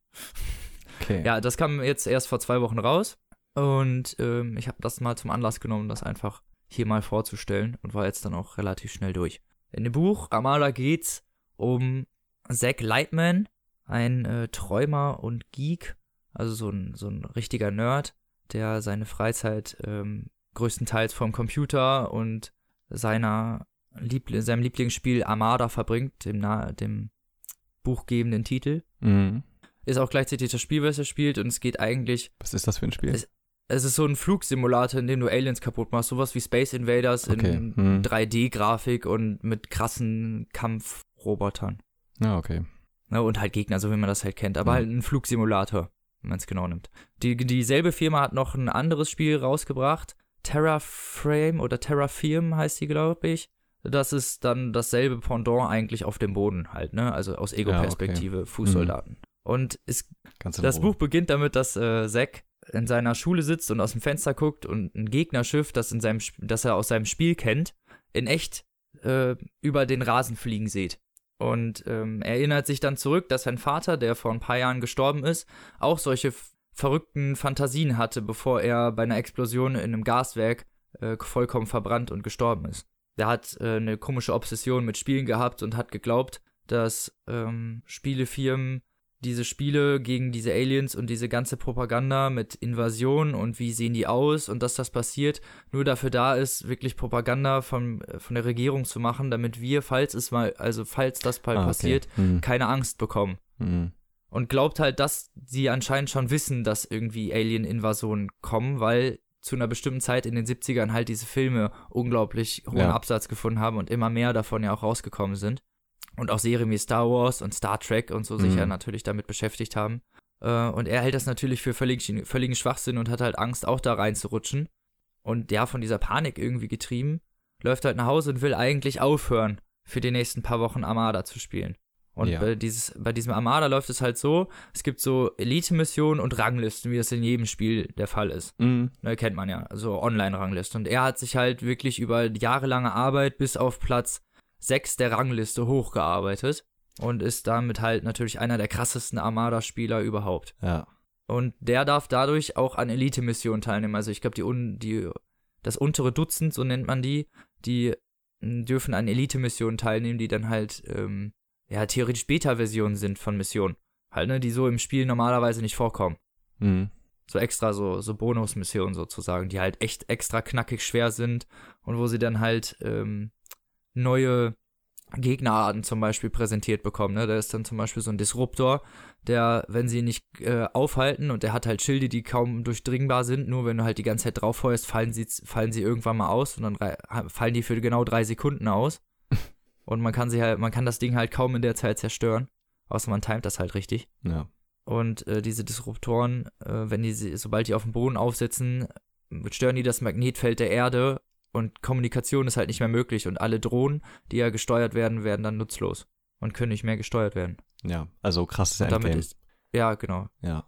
Und solche Sachen müssen sie dann halt in dieser Armada-Dingens machen. Und er möchte, äh, nimmt dann halt noch so an der letzten Elite-Mission teil und bestreitet sie mit seinen Freunden. Und dann, das ist eine, so eine Bonusmission, wo sie so ein, ja, sie nennen das Icebreaker auf der äh, gegnerischen, auf dem gegnerischen Planeten installieren, um durch die Erdoberfläche zu braten, um das, äh, um den Kern aufzuhitzen und damit den Planeten zum Explodieren zu bringen. Hm. Also die umzubringen. Den ganzen Planeten sozusagen. Ja. Und er nimmt an dieser Mission teil, die scheitern aber kurz vor der, kurz vor dem Sieg, weil sie auch einfach viel zu wenig Leute sind. Also die haben da irgendwie, ich glaube, die sind mit der 15 gegen so ein ganzes Schwadron unterwegs und Mhm. stehen. Ja, es ist, es ist auch total unfair theoretisch. Naja, also er verliert, er verliert auf jeden Fall die Mission, obwohl er vorher, äh, er arbeitet in einem Elektronikladen, geführt von einem, ja, von so einem dicken Nerd halt, für so wie man die halt kennt, der irgendwo mal Geld gemacht hat und diesen Laden nicht wirklich für, für finanziellen Gewinn betreibt, sondern halt den Leuten sehr verbilligt ihre Sachen eigentlich gibt und so Hm. dafür aber auch den neuesten technischen Kram am Start hat und der schenkt ihm halt so eine ganz brandneue Armada-Ausrüstung, ne? Also wirklich so mit Chrom, äh, Steuerknüppeln und Schubkraftmessern und so ein Scheiß halt, ne? Also schenkt ihm so ein halbes Cockpit ungefähr, was halt richtig teuer ist. Ja. Und trotz dieses Cockpits verliert er halt diese, diese Mission, ist natürlich dann relativ niedergeschlagen. Tja, Equipment ist nicht alles. Ja, so ist es. Und äh, begibt sich dann halt noch mal auf den Dachboden, um halt die Sachen von seinem Vater noch mal durchzugucken, weil ihn halt am Vortag diese, also am Mhm. Vortag, am Morgen diese die Sichtung dieses Alienschiffs halt total kirre gemacht hat und er natürlich glaubt, dass er Wahnvorstellungen hat und sich dann noch mal die Sachen seines Vaters durchliest und merkt, dass der gar nicht so Unrecht hatte mit seinen Überlegungen. Dass das wirklich alles zu ganz komischen Zeiten passiert ist und dass auch ähm, er hat dann halt natürlich tiefe Recherchen äh, veranstaltet und hat dann bestimmte Spieleautomaten gesehen, die wirklich wie solche Cockpits geformt waren, Ja. die aber nur ein, zwei Mal in bestimmten Läden gesichtet wurden ähm, und nur von ein paar Kindern gespielt. Und die sind, teilweise sind die dann auch verschwunden, diese Kinder. Ach so, ich dachte die Automaten. Ja, die Automaten auch. So, die Automaten okay. auch, aber die Kinder auch. Ja. Also natürlich nicht in den Mhm. Automaten, aber diese Ja. Kinder sind kurz danach verschwunden, nachdem sie halt da krasse Highscores bei diesen Automaten hatten. Mysteriös. Und naja, jeder, der das, also in, in dem Spiel Armada gibt es dann die EDA, das ist die Earth Defense Alliance, die dann halt die Erde beschützt. Mhm. Ne? Und jeder, der schon jetzt ein bisschen zugehört hat, keine Ahnung. Also ich habe den Plot-Twist relativ schnell gerochen. Mhm. Es kommt, wie es kommen muss. Er sitzt eines Tages halt in der Schule und ein riesiges Flugzeug äh, kommt, also ein Landungsschiff der EDA, die ja eigentlich nur im Spiel existieren, kommt Ja. vom Himmel runtergeflogen und sammelt ihn ein. Samt halt Ray, seines Vorgesetzten, der diesen Elektronikladen lei leitet, in so einem FBI-Anzug, der ihn anscheinend die ganze Zeit halt überwacht hat. Mhm. Mhm. Und sie ihm dann erzählen, dass er ja einer der besten Armada-Spieler ist und jetzt ähm, als Drohnenpilot für die EDA die bevorstehende Alien-Invasion zurückschlagen muss. Mhm. Das ist so der Verlauf der Story. Also ich will jetzt nicht mehr erzählen, weil das war jetzt schon eigentlich der krasse Story-Plot, aber der kommt auch schon nach, also bei 15, 20 Prozent des Buches maximal. Also deswegen, ja. das muss ich ja schon mal erzählen so. Und ja, ich weiß nicht, ich fand das alles so ein ganz bisschen flach, weil er redet dann auch die ganze Zeit natürlich monologisierend darüber, dass er ja unbedingt mal was erreichen wollte und unbedingt mal so der krasseste in irgendwas und dass er nur im Spiel halt so das sein konnte und dann halt wirklich genau irgendwas kommt, was ihn dann halt wirklich zum Helden macht, obwohl er halt nur Computer spielen kann. Ja, es klingt alles ein bisschen ähnlich wie Ready Player One, ne? Also von den Äh, Motiven. genau, und, so. Nummer eins das, es klingt sehr wie Ready Player One und Nummer zwei ist es halt irgendwie, also mal abgesehen davon, dass es irgendwie sehr hart an den Haaren herbeigezogen ist, also zumindest wirkte das auf mich so, Mhm. wirkt, wird das alles sehr flach irgendwie umgesetzt. Es wird, es wird natürlich versucht, das irgendwie zu rechtfertigen, aber an einigen Stellen fehlt es da einfach irgendwie an Detailreichtum, keine Ahnung. Vielleicht auch an Logik. Ist nicht Ich ganz weiß es nicht nachvollziehbar, genau. oder was? Ne, gar nicht. Mhm, Also für mich war okay. das an einigen Stellen war es für mich so richtig gewollt, so richtig, ja, nö, ich muss jetzt ein Buch über Computerspiele schreiben Mhm. und das, ja, ich will da auch nicht zu böse jetzt irgendwie sein, aber genauso hat es halt geklungen im Endeffekt, ne? Wenn, als ich das gelesen habe. Ja. Hab ich mich die ganze Zeit halt irgendwie so daran erinnert gefühlt, dass er dann irgendwie da sitzt und eigentlich die ganze Zeit so, ja, weiß ich nicht, halt Ready Player One nochmal wieder schreiben will, aber halt sich, weiß ich nicht. Es ist halt alles auch sehr flach irgendwie umgesetzt. Es gibt dann zwischendurch auch eine Liebesstory, die wird wirklich komplett zwischen Tür und Angel irgendwie abgehakt, so. Okay. Also es ist ja. dann so, moin, hi, oh, wir sind uns sympathisch, hm, ein bisschen knutschen, oh, du musst weg, okay. Und dann sehen wir uns später nochmal wieder und machen richtig rum. Wo ich dann echt dachte so, ah. es ist halt wirklich so sehr zwischen Tür und Angel, was da bei Ja. Ready Player One ja noch ein bisschen größer aufgezogen wird und ein bisschen, naja, sagen wir mal, schnulzig rüberkommt. Aber dann halt vielleicht auch, naja, passend einfach. Es Mhm. ist ja, es soll ja Jugendliteratur ja, es sein halt und da gehört sowas auch irgendwie rein. Ne? Ja, genau. Und es ist halt, also für mich, ver- also es war alles sehr flach irgendwie in Ja. Armada. So, dass es, bei jeder Story-Twist und alles, was so kam, dachte ich so, ah, mh, sehr flach irgendwie. Mhm. Alles immer so sehr halbgar irgendwie auch umgesetzt. Dann, ähm, muss ich sagen, hatte ich zwischendurch ein Problem mit den Charakteren. Mit dem Hauptcharakter vor allem, der dann halt wirklich so, ja, bipolarisch reagiert an einigen Stellen, weißt du? Also er, Ja, erst okay. freut er sich und dann fällt ihm so ein, öh, äh, der ist ja das und das und dann wird, er- wird er angeschrien so. Wie bei diesem Raid zum Beispiel. Erst freut er sich, dass, dass er ihn abholt in diesem EDA-Flugzeug und sobald Mhm. er drin sitzt, fällt ihm dann auf, ach ja, der hat mich ja die ganze Zeit beobachtet und schreit ihn halt an. Wow. Ja, es ist halt wirklich, also es ist halt wirklich nur ein Satz, der dann wirklich diese Stimmung so kippt Mhm. auch und das Ja. ist halt, also nicht so rational organisch. einfach nicht, nicht nachvollziehbar für mich gewesen an, an vielen Stellen. Selbst für, wenn man jetzt sagt, so, ja, die Jugendlichen sind ja mal ein bisschen äh, emotionaler oder flapsiger oder was auch immer. So, Mhm. nein. So, niemand ist so. Ja. Oder man hat halt wirklich eine bipolare Störung. Und Ja. äh, keine Ahnung, also an einigen Stellen hat mich das wirklich äh, ein bisschen genervt. Was halt cool ist, was ich jetzt dann mal als positive Punkte natürlich auch anmerken muss, ist, dass ähm, die diese Computerspiele-Welt und auch dieses ganze, naja, dieses ganze Feeling sehr gut rübergebracht wird. Also er schreibt das, man fühlt sich sehr nah an dem Buch zugehörig, auch, auch sehr in der Geschichte irgendwie. Man sitzt selber mit im Flieger und Mhm. ballert er die Dinger. ab. Er hat das schon ganz cool gemacht. Auch dieses Gefühl, was man selber bekommt, wenn man mal Computerspiele spielt, dass man weiß, dass man das selber ja nicht ist und trotzdem halt dieses Glücksgefühl bekommt. Ja. Oder Spannung aufkommt oder Angst. Wie auch ja. immer. Das ist ja schon mal nicht verkehrt, wenn er das gut rüberbringen kann. Das, äh, das ist halt eins der Sachen, die wirklich sehr gut rübergebracht werden. Ähm, aber leider auch halt eins der wenigen Sachen. So, ne? Ähm, gut zum Beispiel würde ich jetzt auch noch anmerken, ist die Spannung, die dann eigentlich, also, naja, ich so abgeschreckt von den ganzen Klischees und von den ganzen flachen Zusätzen war ich jetzt nicht, dass ich nicht wissen wollte, wie es weitergeht. Mhm. Ja, hast ja auch, Durchaus, ne? hast Vor ja allen auch Dingen auch ziemlich durch- schnell zu Ende gelesen, meintest du. Ja, vor allem auch durch Ready Player One. Es ist auch nicht so ultra lang. Es hat, glaube ich, ähm, Moment, 416 Seiten. Ja, kann man Mhm. jetzt als lang oder nicht bezeichnen, aber ich finde, es geht. Ja, das geht auf jeden Fall noch. Und es war, es war halt auch flockig zu lesen, ne? Man muss ja auch immer das sehen. Es ist Ja. halt sehr lo- locker zu lesen. Es sind wenig Fremdworte drin, die einen aufhalten, vor allen Dingen in unserer Generation. Wir kennen das ja alles, ne? Da hat man Mhm. dann zweimal diese außerirdischen Disruptor und äh, Galve gelesen und dann weiß man, was das ist. Ja. Und das war eigentlich auch ganz gut, dass es so einen fluenten Lesefluss auch erzeugt hat. Was ich dann halt noch anmerken muss, ist diese kulturellen, diese popkulturellen Ansätze, die ja gerne mal von ihm gebracht werden, die in Ready Player One wirklich äh, auch schon stark ausgeprägt vorgekommen sind, kommen in dem Buch auch vor, jedoch werden sie leider wie in, nicht wie in Ready Player One erklärt. Also in Ready Player One wird ja dann, wenn du nicht weißt, wa- was dieses Lied ist oder wa- was in diesem Film passiert, erzählt er in zwei, drei Sätzen, was passiert in diesem Film, um dir dann halt wenigstens so einen kleinen Insider, Mhm. so ein kleines Insiderwissen noch mitzugeben, damit du dir nicht sitzt, ja toll, jetzt hat er irgendwie einen Witz darüber gemacht und ich verstehe das gar nicht.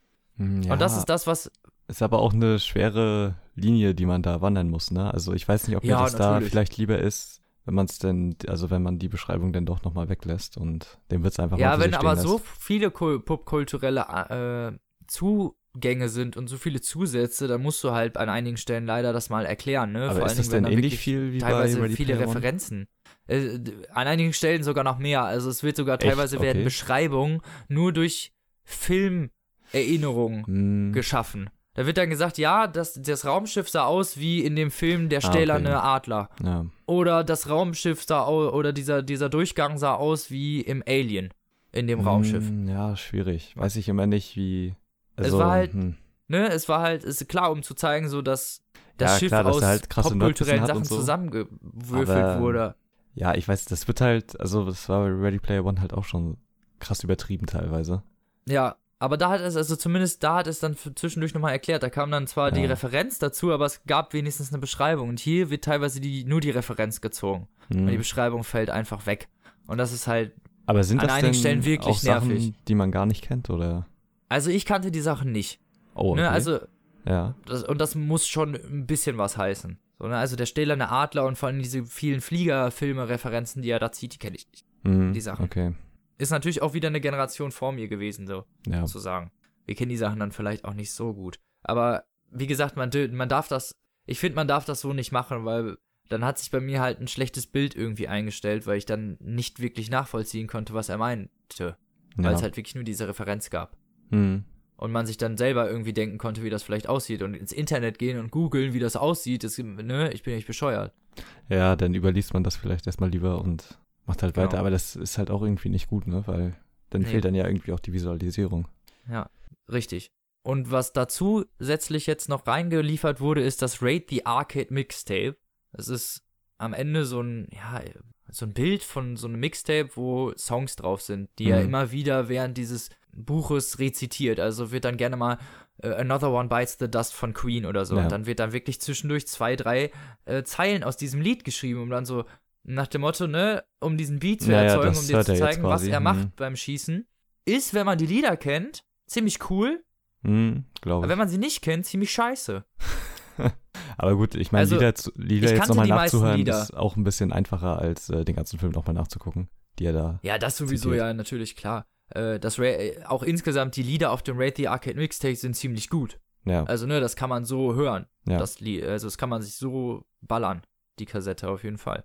Das ist ein ziemlich cooles Mixtape, aber es ist halt trotzdem so eine Sache von, ja, wie gesagt, Zwiespältigkeit einfach, weil auch Mhm. bei diesen, selbst wenn es bekannte Sachen wie Queen sind, kan- kannte ich auch nicht alle Lieder von diesem Mixtape und wusste auch nicht genau immer, worüber er spricht, obwohl ich im Musikbereich vor allem mich dann auch noch relativ gut auskenne. ja. Na, also, hm. Und bis dahin war ich dem Buch eigentlich noch relativ gut zugeneigt, weil es ganz spannend war. Ne, der Charakter war ein bisschen flach und hat manchmal ein bisschen doof reagiert, aber die Story entwickelt sich halt. Es entwickelt sich auf jeden Mhm. Fall. Es geht voran. Ne, es bleibt sich auch treu. Also das heißt, es ähm, wird jetzt nicht irgendwie abgedreht oder wechselt dann ganz oft die Richtung oder sowas. sondern bleibt ein bisschen straight auf dieser Abenteuergeschichte, kriegt hinterher nochmal noch mal einen tieferen Plot-Twist, der aber auch halt ein bisschen sehr an den Haaren herbeigezogen wirkt, Ja. aber besser als der erste, sagen wir es mal so. Und was ich jetzt noch einmal bemängeln muss, dann bin ich auch fertig mit meiner Bemängelung hier, ist das Ende, was halt wirklich, oh, mm, okay. das war Klischeekiste mit Klischeefüllung und Klischeeüberguss und Klischee-Kirsche obendrauf. Jetzt Unglaublich. Äh, Also, ja. Lecker Klischee. Ja. Schöne Klischeetorte. Mm, mit Kli- ja, es war halt wirklich, also das, ein Klischeefest und flach wie nix, ne? Also, also, ma, äh, weiß ich nicht. Ich weiß nicht, wie ich es beschreiben soll. Ja, man sollte Ohne eigentlich immer spoilern. mehr erwarten, wenn jemand schon so viel kennt, dass er es eigentlich besser weiß, wie sowas zu enden hat. Oder Richtig. So, Ja. Und Ready Player One war ja auch, hatte ja so ein halb offenes Ende. Das war ja einfach nur die Geschichte vorbei und der hat dir nicht erzählt, was danach passiert ist. hm. Und hier ist ein Epilog drin, der halt wirklich so dermaßen von Ah, okay. Schmalz tropft und von Pathos und von, oh, ich bin am Ende der ähm, Ultra-Kommunikator der Welten, so nach dem Motto. Hm. Also, das ist, ist jetzt kein richtiger Spoiler, aber ganz ehrlich, jeder weiß, wie dieses Buch ausgeht. Ja. Ist halt ein Jugendbuch, ne? Die Mhm. gehen immer gleich aus Mhm. fast.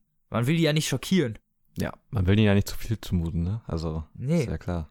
So, und das, ja, also da waren einige Entscheidungen drin, die haben mich dann am Ende vor allem dann doch sehr abgestoßen und der Epilog war schwer zumutbar. Ja. Schwer zumutbar. Und ich würde dem, also ich war vor dem Epilog bei drei Sterne für dem Buch von fünf, weil ich gesagt habe, ja, es hat seine Momente, ne, vor allem wenn man dann Mhm. auch Computerspiele mag und die Musik kennt und vielleicht auch ein paar mehr Filme als ich aus der Zeit, dann könnte einem das dann noch mehr gefallen. Ne, aber die Affinität zu Computerspielen muss auf jeden Fall bestehen, so sonst ähm, Ja.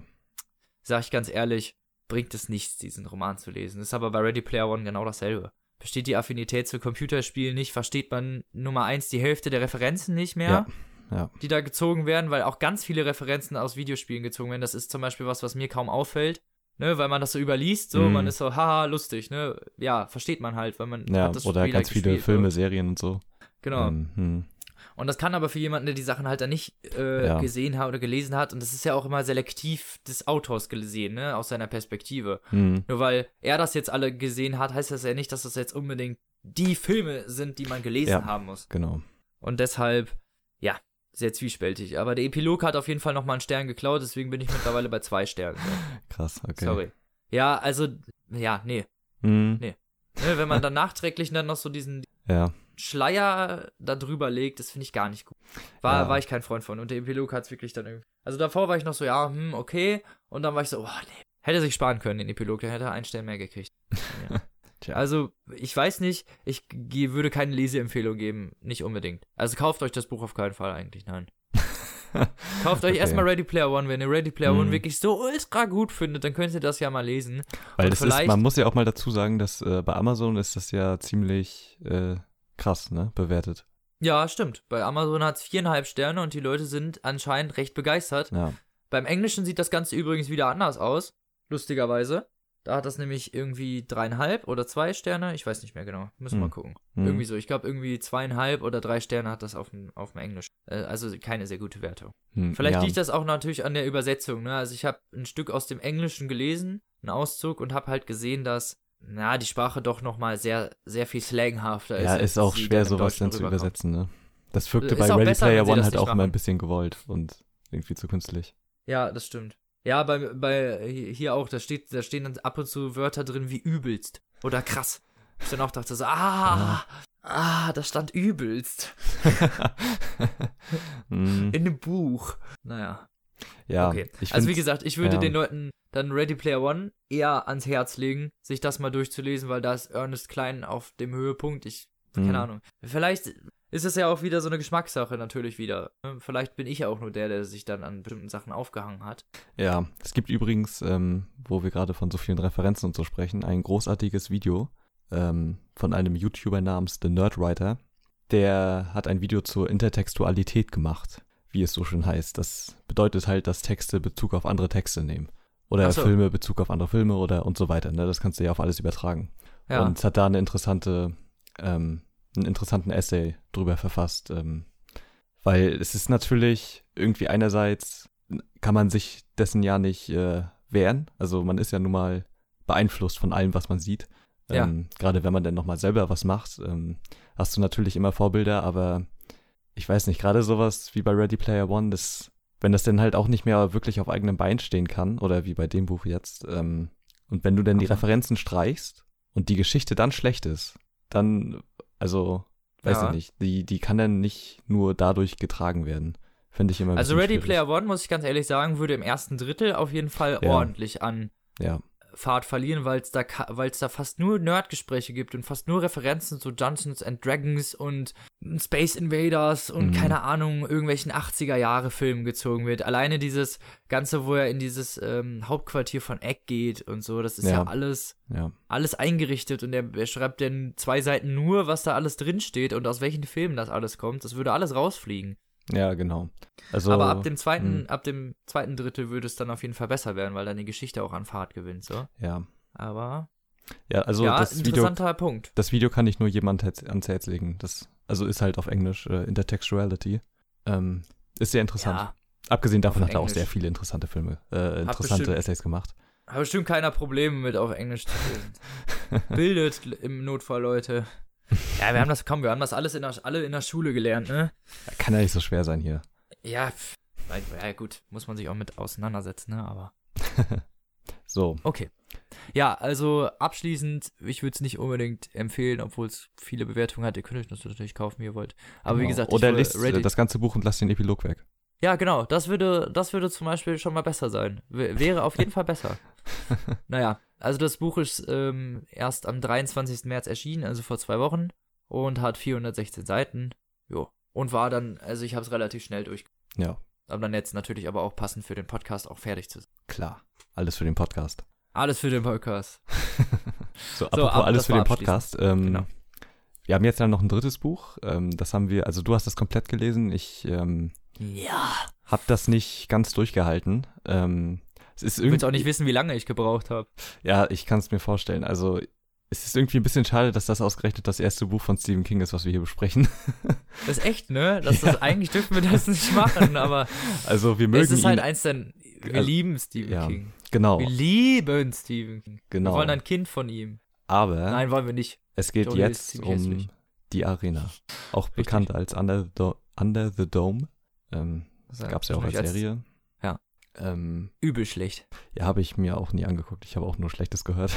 ich habe zwei, drei Folgen gesehen und habe, äh, was heißt zwei, drei? Ich habe eine Folge gesehen und habe mhm. gesehen, wie die Charaktere mal wieder beschaus also besetzt wurden. Mhm. Und habe die Hände über dem Kopf zusammengeschlagen, weil es ist halt immer diese charakterlosen 0815 Hollywood-Fressen, so. Ja, aber es passt halt auch irgendwie zu den Figuren im Buch. Boah! ja. Boah! Alter! Der war fies. Aber kannst du ja mal kurz äh, sagen, worum es geht? Ja, es geht um eine Kleinstadt. Überraschend.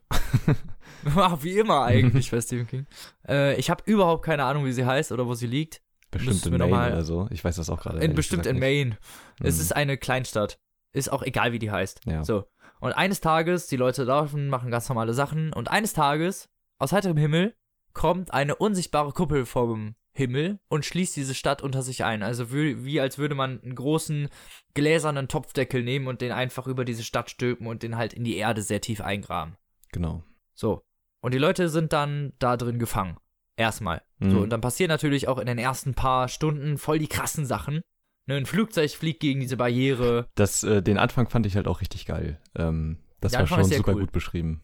Es gibt halt sehr viel ähm, Unfälle auf einmal halt, ne? Die genau, Leute, die werden dann alle aus verschiedenen Perspektiven, nochmal so aus verschiedenen Sichten der Kuppel auch, äh, von verschiedenen Standpunkten ähm, ja. nochmal beschrieben und das war schon, also der den Einstieg fand ich sehr gut, muss ich sagen. War wirklich. Und die Geschichte, also zumindest den Hauptteil der Geschichte, erlebt man aus der Sicht eines Ex-Soldaten. Mhm. Ich glaube, er ist Ex-Soldat, namens Barbie. Genau. Der ja, ich weiß nicht, aus einem Einsatz dahin kommt und eigentlich da nur eine Rast machen will. Also der ist dann nur auf Zwischenreise eigentlich und wird halt auch in der Zeit unter dieser Kuppel eingesperrt. Aber hat er nicht da gewohnt oder so auch? Kommt er nicht daher aus dem Ort? Weil ich glaube, er kennt da doch Leute, oder? Ich bin äh, auch gerade nicht mehr so sicher. Schon keine Ahnung, her, ich glaube nicht. Ich glaube, der okay, ist dann nur auf okay. Durchreise.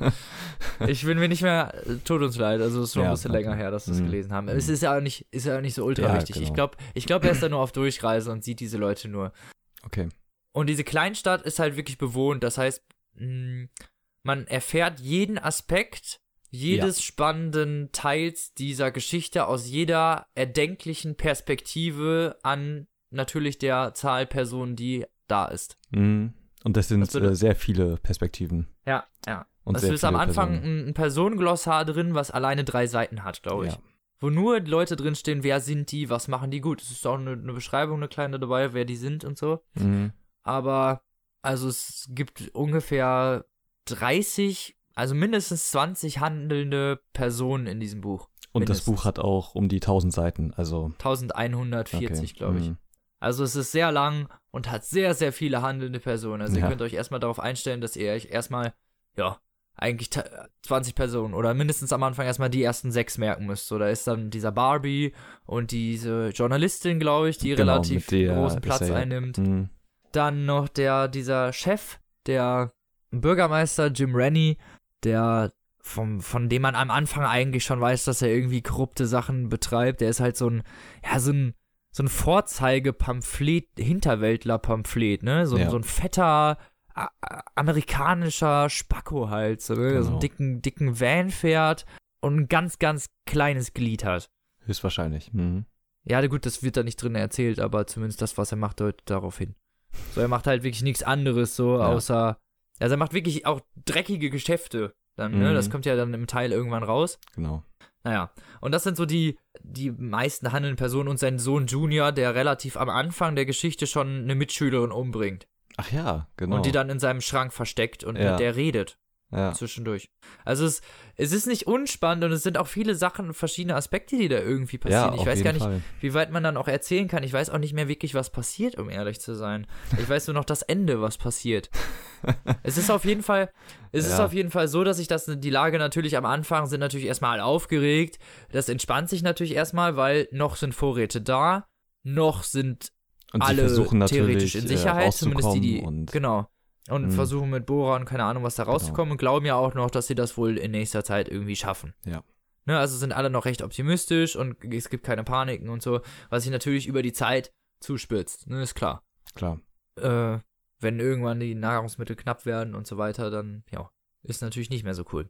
Ja, und was sie halt rausfinden über, über den Verlauf der Handlung ist halt, dass wenn man diese Kuppel berührt, oder jeder, der das als allererstes macht, Visionen bekommt. Ganz, ganz komische Mhm. Visionen bekommen die dann. Ich weiß nicht mehr genau, also es, es sind halt wirklich ganz komische Bilder, die die kriegen und von irgendwelchen Sachen, die sie halt sehen. Ich glaube auch von zukünftigen Sachen, die sie dann teilweise genau, sehen. wollte ich gerade sagen, ja. Ich glaube, äh, das ist so ein bisschen hellseherisch, ja.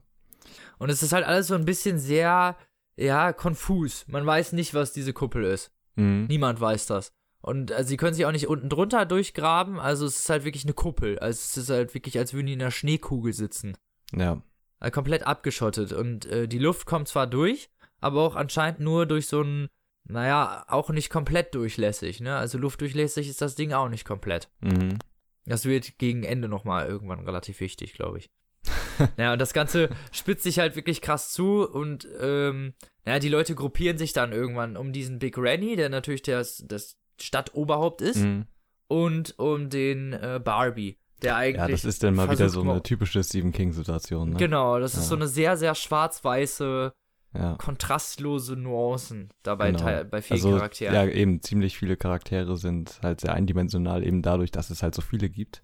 Ähm, es gibt ja viele, gar es gibt auch welche Charaktere, die überraschen, aber es sind halt dann nicht die Ja. Hauptcharaktere. Ja, genau. Das fand ich dann so komisch. Also es gibt dann zum Beispiel eine Frau, die sitzt im Aufsichtsrat und könnte da Mhm. verhindern, dass dieser Rennie mal irgendwas macht und weiß auch, dass der böse Sachen macht. Also dass er nichts Gutes im Schilde führt und dass er hinterrücks auch ähm, kriminelle Aktivitäten im Gange hat. Mhm. Die ist aber schmerztablettensüchtig.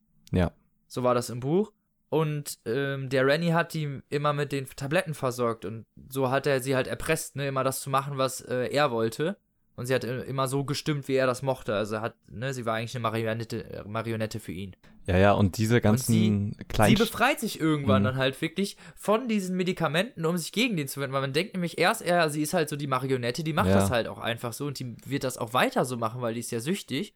Und dass sie dann halt wirklich ihre Sucht besiegt, um ihnen halt die Stirn zu bieten. Das fand ich halt ziemlich cool. Also da gibt es bestimmte Situationen im Buch, die sind echt cool, aber es sind oft nicht die Haupt, in Anführungsstrichen Hauptcharaktere, die dann diese. Ja, es sind halt immer diese kleinen, äh, also diese interessanten Kleinstadt, ähm, Machenschaften, so, die da hinter verschlossener Tür irgendwie, äh, ne, so ein bisschen Twin Peaks-mäßig und so. Ähm, Genau. oder Und auch auch von so, Stephen King alle haben irgendwie was zu genommen. verdecken, ne? Ähm, das sind immer schon interessante Konflikte und so, aber hm, ja, das große Ganze war dann, also es zieht sich halt einfach endlos. Ja, das ist es halt. Es zieht sich endlos und wird auch aus zu vielen Perspektiven irgendwann beschrieben. Also, man du könntest locker die Hälfte der Sicht streichen von den Charakteren bestimmt, und ja. hättest nichts verloren. Nee. So.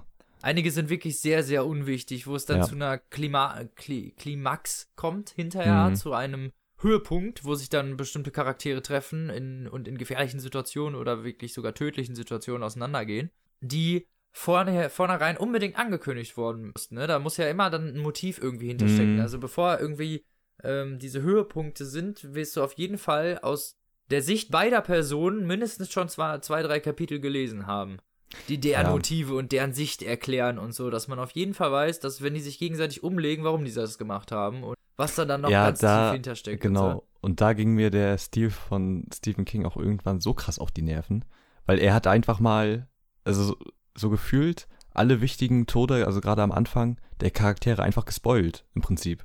Also, Ja, er, er sagt halt so, ähm, ja, und ähm, das, das sollte ihre letzte Fahrt sein. Und das Kapitel ist zu Ende.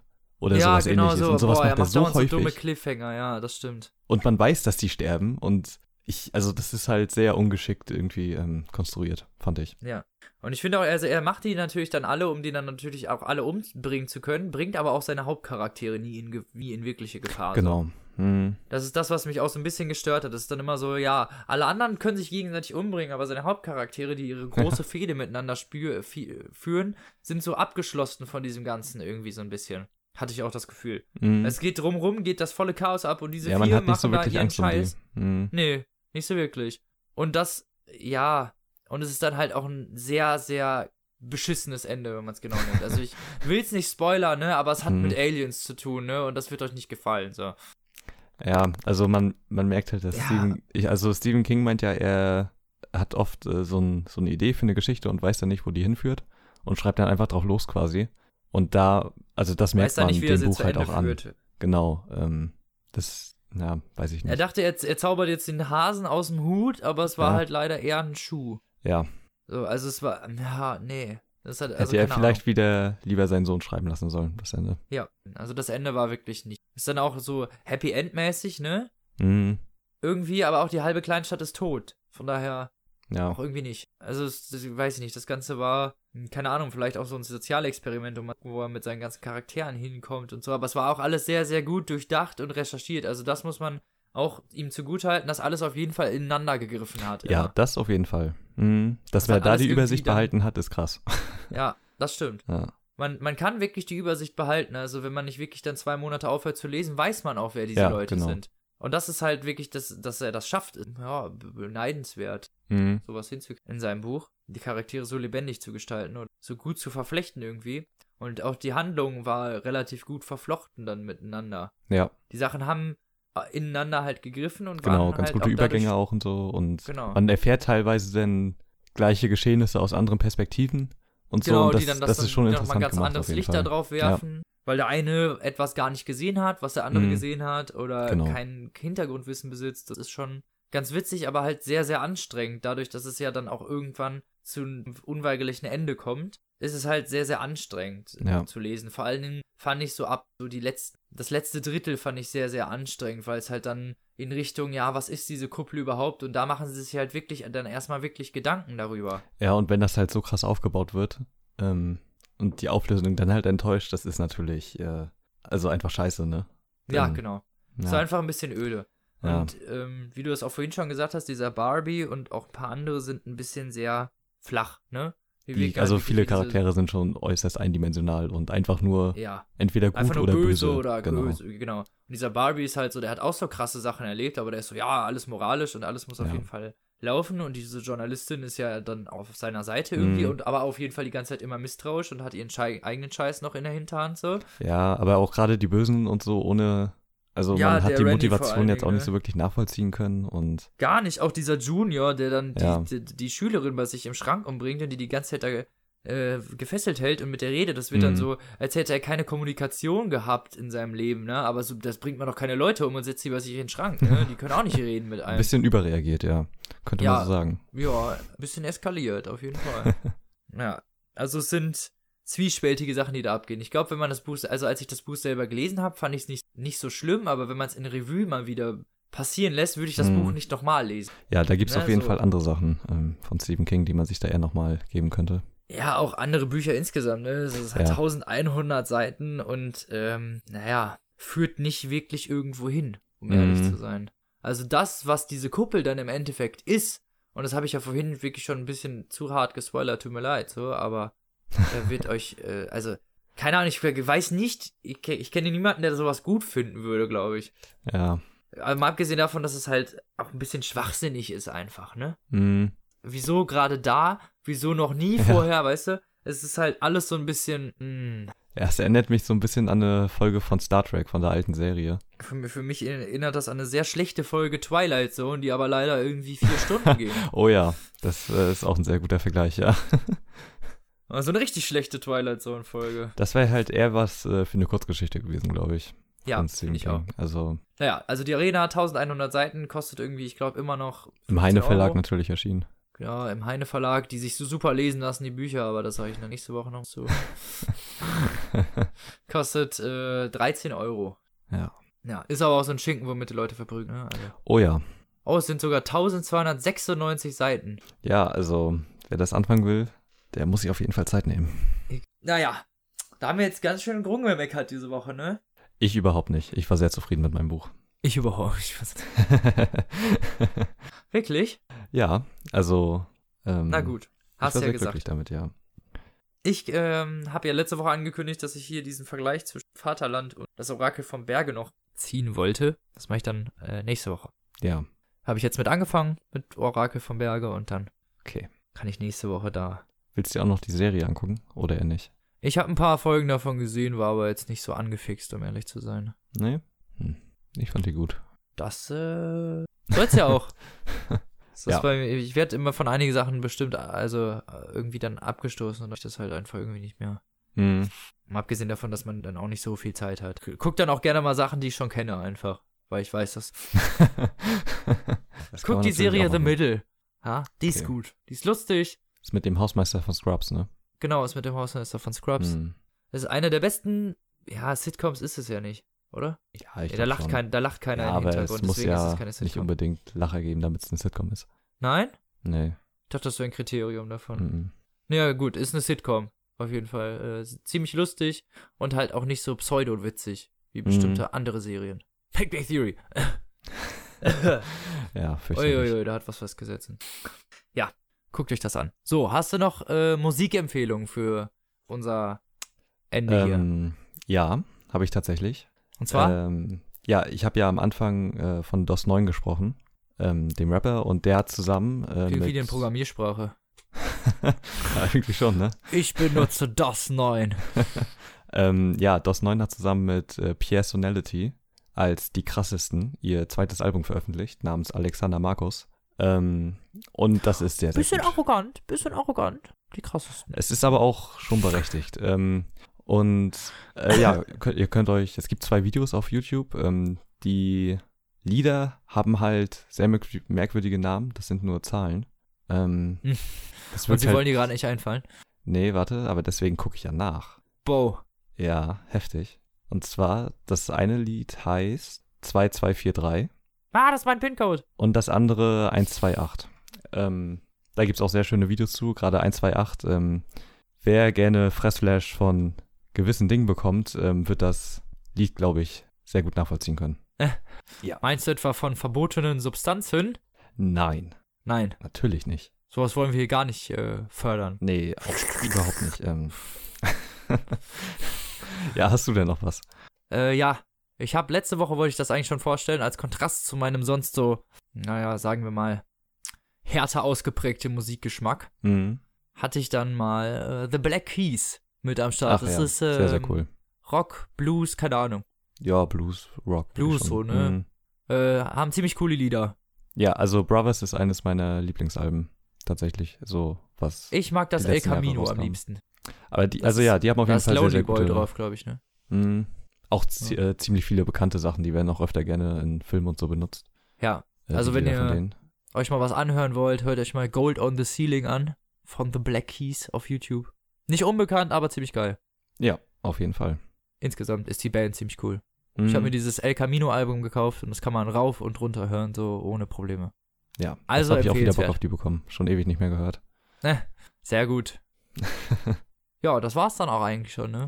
ja, schon. Vorschau auf nächste Folge, keine Ahnung. Jetzt Janik schon wird vielleicht wieder dabei sein und ja, so wie es aussieht, wird er dabei sein. schweizerisches Intro, bayerisches Intro mehr ertragen. Schade. Schade. Hm. Ja, aber sonst äh, könnt ihr euch dann auf meinen Vergleich freuen zwischen den beiden Büchern. Ich bin sehr gespannt. Ähm, also, wie gesagt, in, also die Thematik ist ja super spannend und wie gesagt, ich mochte Man in the High Castle ja ganz gerne. Mal schauen. Hm. Bis nächste Folge bin ich auf jeden Fall durch mit Okay. dem Buch. Bleibt gespannt. Genau. Ja, und dann würde ich sagen, macht euch eine schöne, schöne Woche, beziehungsweise zwei schöne Wochen und dann im Freitag bis zwei Wochen. Da hören wir uns dann wieder. Super Abmoderation. Toll, ne? Ja, Ich bin ein wir Naturtalent. brauchen, wir brauchen Janik wieder. Hm. Es läuft sonst nicht. Also, Nein. Ähm, lest was Gutes und wir hören uns. Macht's gut.